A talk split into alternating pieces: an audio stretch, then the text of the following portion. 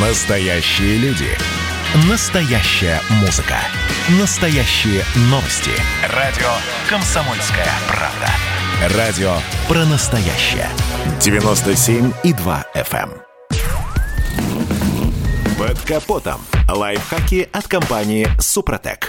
С вами Кирилл Манжула. Здравия желаю.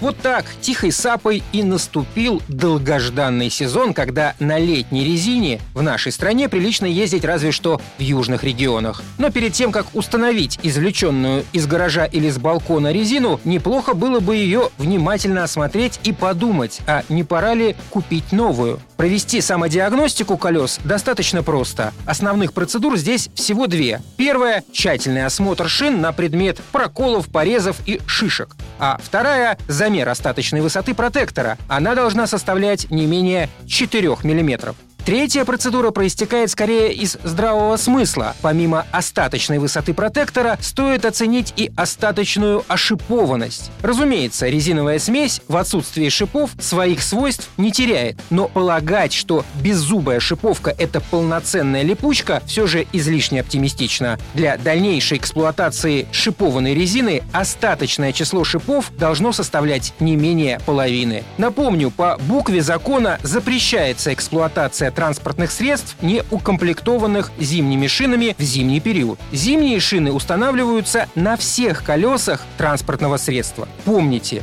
установка ошипованных шин только на одну ось – это огромная ошибка, грозящая опасностью вам и окружающим. В законе наличие на зимней резине шипов, разумеется, не оговорено. Главное, чтобы колеса были предназначены для зимней эксплуатации, о чем говорят специальные маркировочные знаки. Производители покрышек рекомендуют переобуваться, как только среднесуточная температура опускается ниже плюс 7-5 градусов. И еще стоит упомянуть пару нюансов. Во-первых, перед установкой шипованной резины надо оценить не только количество, но и состояние шипов. Ржавчина и легкая деформация не повод для беспокойства, но если шипы можно извлечь из покрышки буквально пальцами, то, скорее всего, их посадочные места уже критически изношены, и резина может не дожить до конца сезона. Ну а во-вторых, даже если шиповка износилась, не стоит добивать ее летом, ведь состав резины рассчитан на минусовые температуры, и летом такое колесо не гарантирует оптимального сцепления с дорогой.